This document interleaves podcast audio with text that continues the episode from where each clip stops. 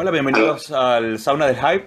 Hoy vamos a hablar de un disco que a mí me apasiona. Yo hace poco le pasé una lista de cuáles son mis 10 discos favoritos de black metal hoy por hoy a un amigo. Uno de ellos era, era este Elf de Slave, que a mí en lo particular, desde la portada con el, con el Groot Gelson ahí en el trono a lo puto amo, es un disco que, que me, me encantó. Y sin embargo, no es fácil de oír, ¿no? Son siete canciones de las cuales es que hay muchas cosas, muchas cosas. Me fumo, ¿cómo estás? Bueno, muy buenas tardes. Pues aquí estamos, viendo a Ruth Helson mirarme fijamente a, su, a sus 20 años desde la portada de él. A, a, mí me encantaba este tipo cuando se ponía cascos y todas esas cosas. Ahora que parece una suerte de, Sí, sí. de Michael Ackerfeld noruego, me parece que ha perdido un poco de mística. Sí, la verdad es que eh, han perdido mística en general, en mi opinión, más que nada porque se han acercado tanto al progresivo que al final se han acabado ahogando. ¿Sabes? Eh, son muy buenos, la verdad, yo creo que de, la, de los grupos noruegos de la época son probablemente técnicamente con Empero los mejores, podría decir. El Groot Helson este es un excelentísimo bajista. Y, y tienen dos miembros que parece ser que, vamos, que se, re, se retroalimentan, ¿no? Que dije yo en alguna reseña alguna vez. Se retroalimentan mutuamente, ¿sabes? Y han conseguido una cosa como muy estable, porque, bueno, no sé cuántos discos tienen, pero deben tener por lo menos 15, no sé cuántos. Pues sí, bueno, ahí tendrán, ¿sabes? Él es, en mi opinión, es su mejor disco, mira lo que te digo. Puede que sea su mejor disco. Junto, para mí el Mardrown también está muy bien, lo que pasa es que el Mardrown no gusta a tanta gente, no sé por qué pero el Eld es probablemente uno de sus mejores discos. Eh, lo publicaron en el año 97, que es un año que es un pelín, que ya había salido la gran masa de lo que es el black metal nuevo, ya estaba en, en el mercado, ¿sabes? Eh, Emperor y Slave han tenido siempre una relación bastante directa.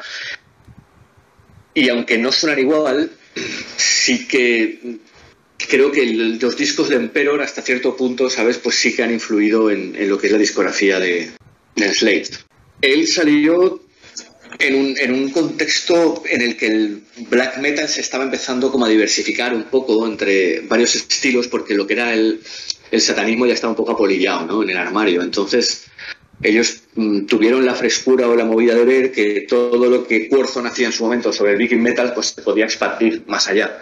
Pues tomaron ideas de lo que hacía Emperor, tomaron ideas de lo que hacía Curzon, tomaron ideas un poco de todo y se montaron su saga vikinga, básicamente. Bueno, el Viking Library, solo por el título, que es el primer disco de Slade, que es el año 94, y las demos anteriores y posteriores, eh, ya se nota que los tíos son vikingotes, ¿no? Son gente de, barco, vikingo y tal.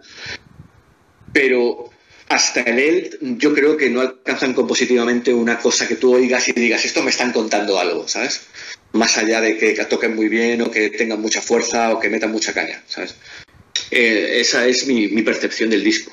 Eh, es un disco que se abre con, pues, con una canción de 16 minutazos, ¿sabes? Que es la del 793, esta Slanget on Lindisfarne, que a mí me parece que es un temazo y una de las mejores cosas que han hecho Slave y que también pues habría, habría la veda esto de que Slave abren siempre el disco con un monorito, ¿no?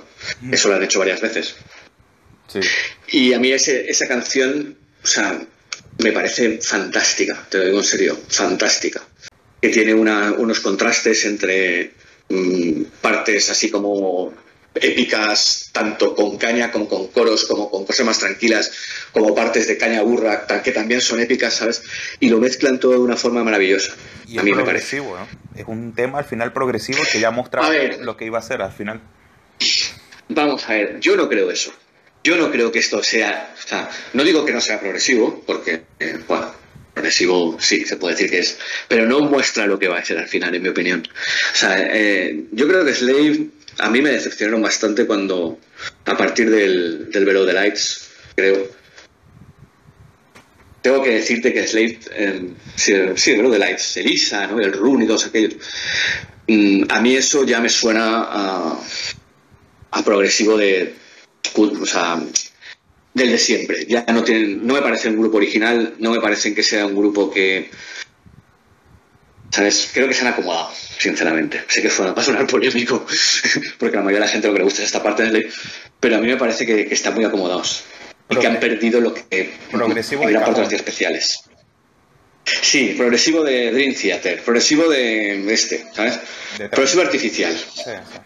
Sí, progresivo re- recocinado, reprensado, ¿sabes? Por eso yo creo que este Elf, eh, que está entre Frost y Bloodhen, más o menos, está entre, entre Frost y Bloodhen, ¿no? Porque yo me estoy tirando un triple acá, pero yo- creo que sí.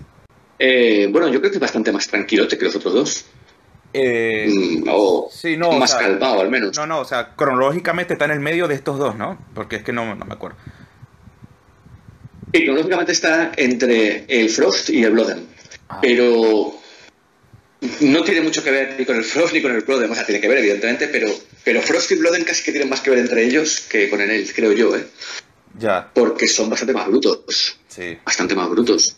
Yo creo recordar que el Frost no deja cabeza, cabeza entera. Es un discorrón. Y el. Sí, un discorrón. Y el Bloodem también es un discorrón, ¿sabes? Y tampoco deja. Es una guadaña que pasa y te, ¿sabes? Te tira este eso, ¿no? En cambio, él parece que sea una cosa así mucho más meditada, ¿sabes?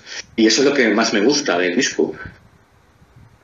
Eh, todas las canciones lo que consiguen es transmitir mucha atmósfera y, y luego también tienen el rollo de que suenan bastante clásicos, sobre todo al final, o sea, lo que es la- las últimas, tus últimos temas, tampoco experimentan tanto como parece, ¿sabes? Y entonces queda una cosa así como muy equilibrada.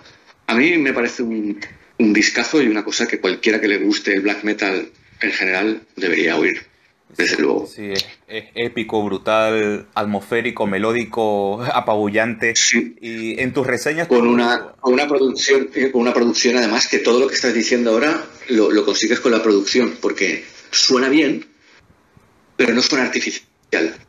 ¿Sabes? No suena a disco de progresivo. Sí, ¿Entiendes? Bueno, cuando todos los instrumentos suenan a la vez es un poco confuso. Creo Claro. que... Sí, Sí, sí, eso sí, eso es cierto. Eso es cierto.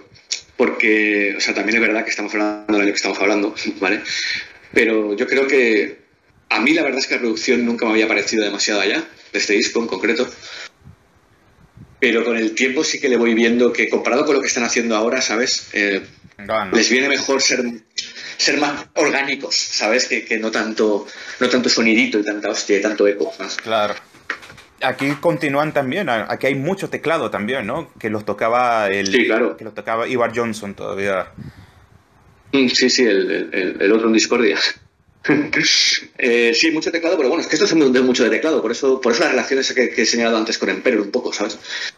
Estos son muy sinfónicos, le gusta, le gusta, pero lo hacen con clase medianamente.